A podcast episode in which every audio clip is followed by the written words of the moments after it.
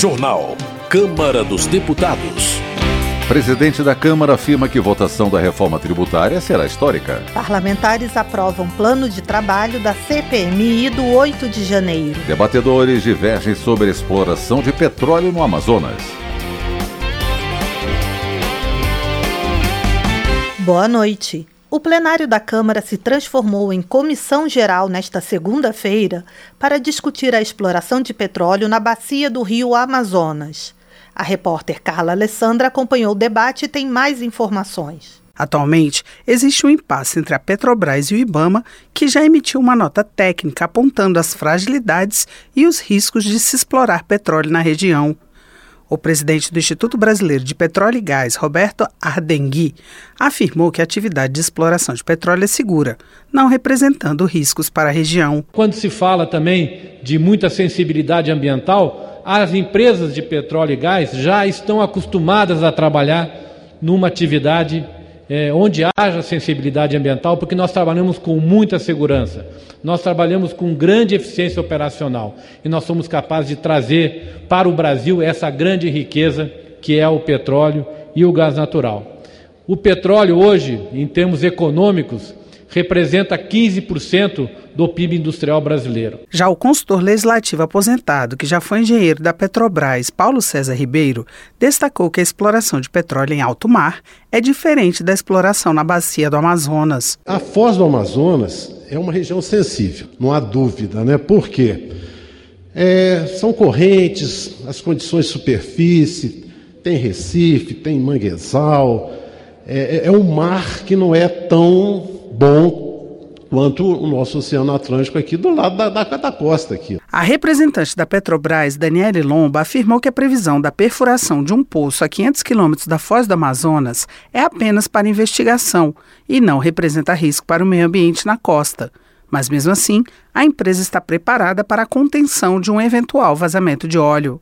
A diretora da Agência Nacional do Petróleo, Gás Natural e Biocombustíveis, Simone Araújo, destacou que o volume encontrado no pré-sal, responsável por 80% da produção de petróleo em 2022, começa a declinar a partir de 2030. Dessa forma, precisamos repor nossas reservas ou voltaremos a importar petróleo em grandes volumes. Senhores, precisamos de sete anos entre a pesquisa exploratória e a produção. Estamos no tempo certo para que em 2030 possamos repor reservas. E os conhecimentos geológicos à disposição da ANP demonstram que a nossa grande fronteira exploratória é a margem equatorial. A margem equatorial corresponde cinco bacias sedimentares do Amapá ao Rio Grande do Norte. A deputada Silvia Wayampi, do PL do Amapá, afirmou que a Comissão Geral é uma tentativa de se chegar a um acordo em relação à exploração do petróleo na região norte. Os impactos econômicos que nos são dados e nos são forçados por opiniões e interesses internacionais que querem impedir o desenvolvimento da Amazônia brasileira e do Brasil. Esses interesses subjugam povos, por uma ideologia nefasta que induz à pobreza e à miséria aquela região. O representante do Observatório do Marajá, Lute Guedes, afirmou que apesar de toda a riqueza prometida com a exploração de petróleo, os moradores da região vão ser os mais prejudicados. Propaganda enganosa. Não levou desenvolvimento para Coari, no Amazonas, não levou desenvolvimento para Macaé, no Rio de Janeiro, não vai levar para o Bailique, não vai levar para o Oiapoque, não vai levar para o Marajó. O que gera, o que leva é aumento do desmatamento, é pilhagem de terra, é aumento das ameaças contra lideranças tradicionais, é a ocupação desordenada do território, é, ameaças, violência, todo tipo de violência, violência armada, violência de crimes organizados que usam dessas grandes obras para entrarem na Amazônia, se instalarem nos territórios e impor lógicas de dominação e violência contra comunidades tradicionais e mais vulnerabilizadas. O representante da instituição Araiara, Vinícius Nora, ressaltou que o Brasil se comprometeu a reduzir a emissão de gases de efeito estufa em 43% até 2030.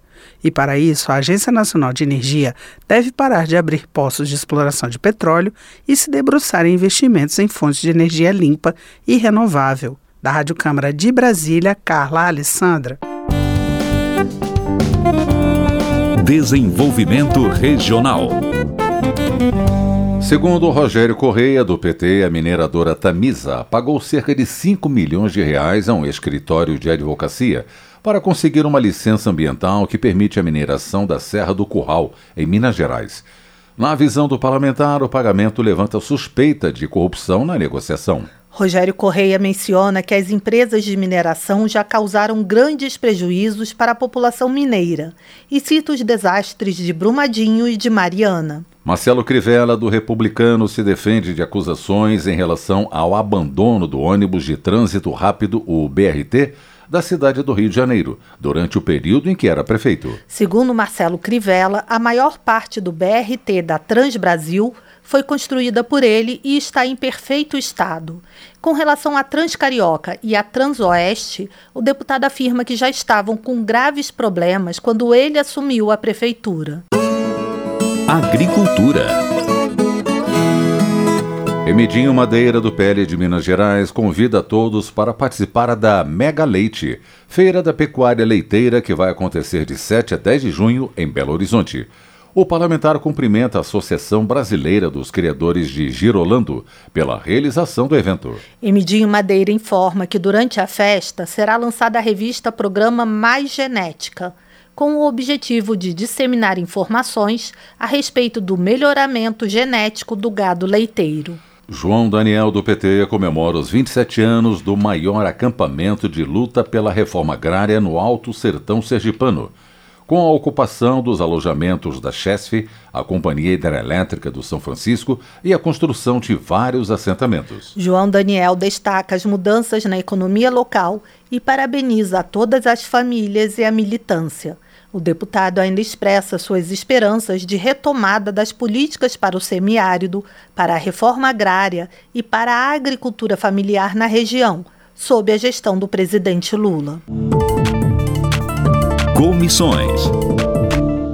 A profissão de técnico em nutrição e dietética poderá ser regulamentada após aprovação na Câmara.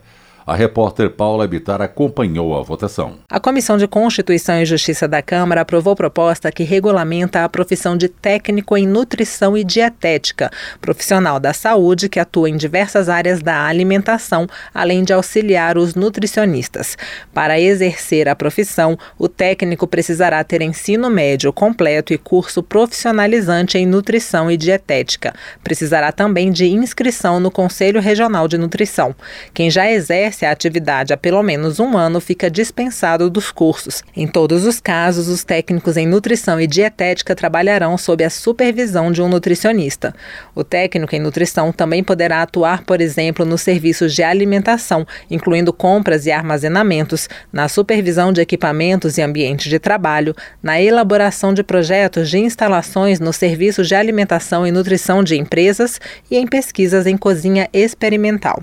O relator, deputado Silvio Silvio Costa Filho, do Republicanos de Pernambuco, destacou a importância da proposta. Isso valoriza a profissão, fortalece o setor e cada vez mais a gente coloca na ordem do dia do Brasil a importância do nutricionista para a família, para a vida, para a saúde pública e, sobretudo, para o país. A proposta que regulamenta a profissão de técnico em nutrição e dietética será encaminhada ao Senado, a menos que haja recurso para votação em plenário. Da Rádio Câmara, de Brasília, Paula Bitar. Segurança Pública. Capitão Alden, do PL, discorda que o município baiano de Luiz Eduardo Magalhães seja uma cidade violenta em relação à população LGBTQIA+, conforme divulgado em matéria que atribui os índices ao fato da cidade ser alinhada com o bolsonarismo e por estar ligada ao agronegócio. Capitão Alden afirma, entretanto, que a violência é resultado do descaso do governo, que ele associa ao PT, com relação à segurança pública da cidade.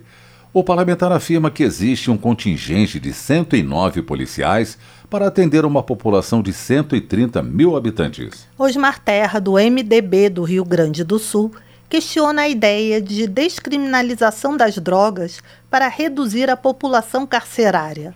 Segundo ele, a superlotação dos presídios brasileiros é resultado justamente da falta de leis duras e do cumprimento das leis existentes. Osmar Terra menciona o exemplo de El Salvador, que, segundo ele, após adotar medidas duras para combater a violência, obteve sucesso na redução do número de homicídios. Política.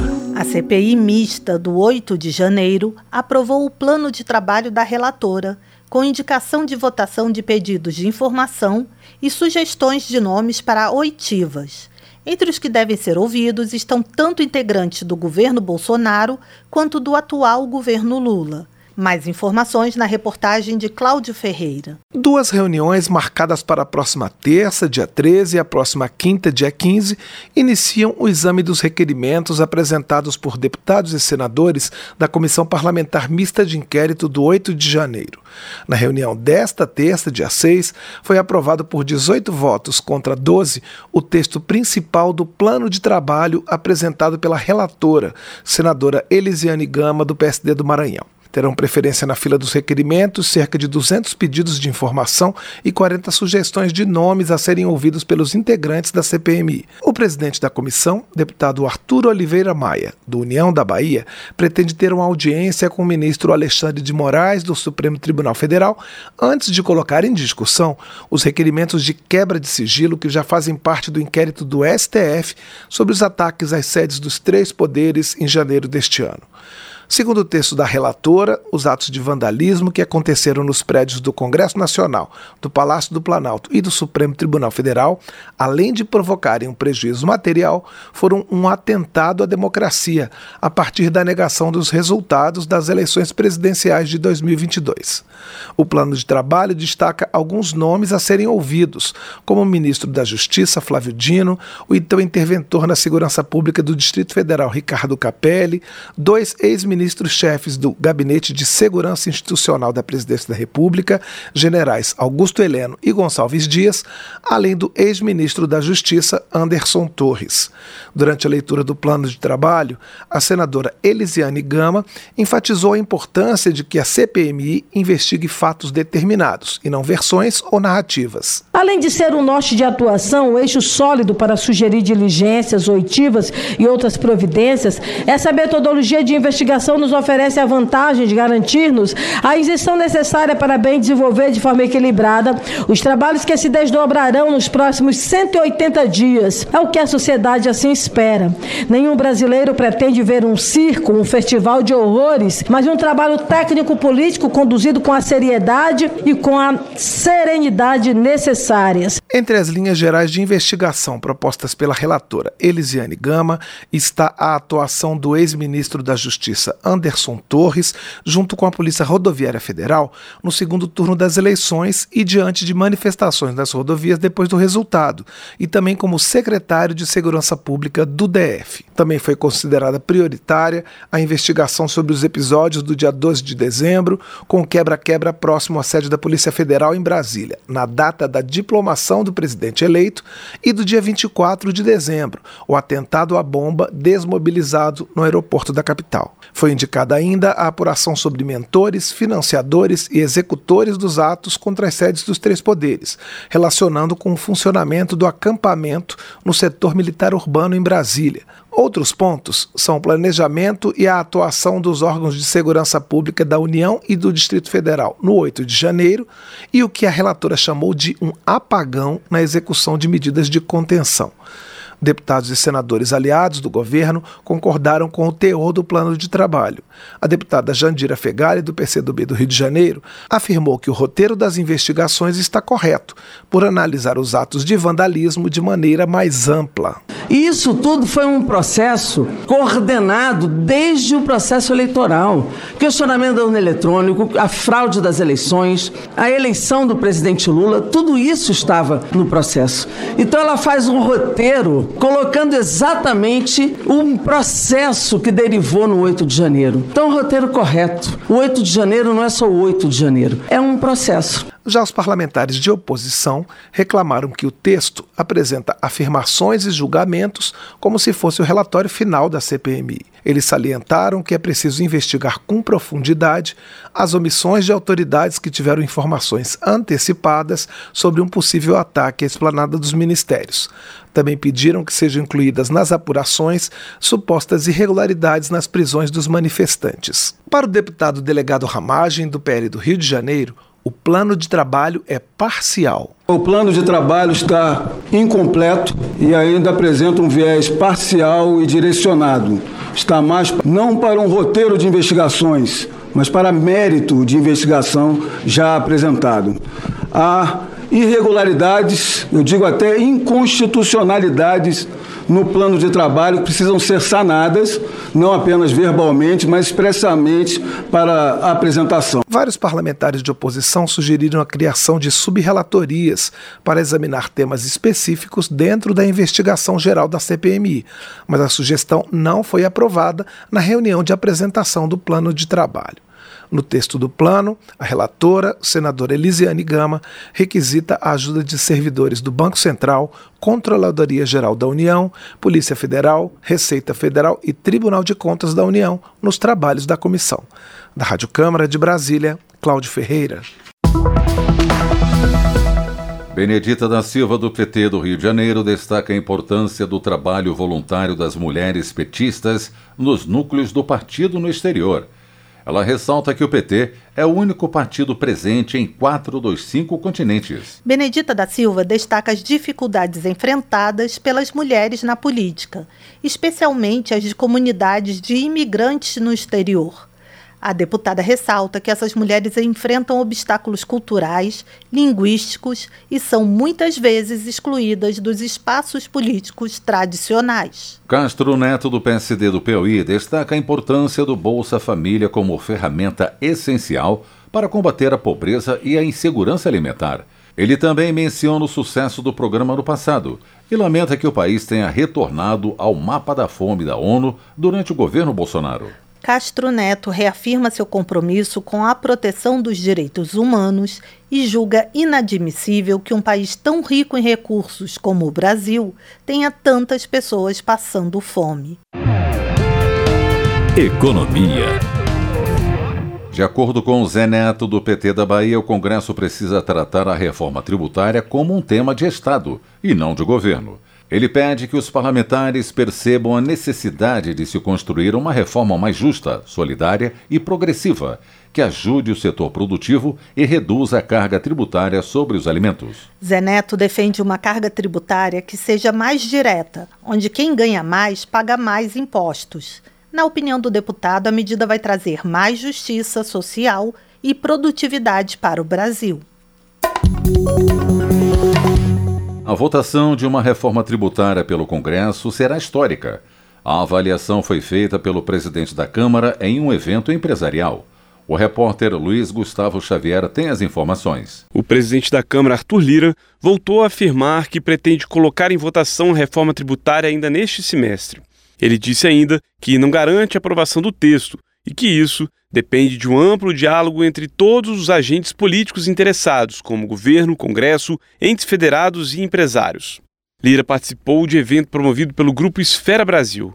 Arthur Lira reafirmou que o governo precisa fazer um esforço para formar uma base sólida no Congresso, mas ressaltou que os deputados não faltaram a nenhuma votação importante de interesse do país, como a chamada PEC da transição, o arcabouço fiscal e a MP da reestruturação administrativa. Precisamos fazer o máximo esforço para deixarmos essa votação na história deste país e acabar com esse ceticismo de 60 anos de discussão de uma reforma tributária que todo mundo anseia e ninguém tem coragem de tocar. Lira afirmou ainda que a Câmara busca passar a ideia para o país de pacificação e cobrou civilidade e respeito nas discussões de ideias no parlamento.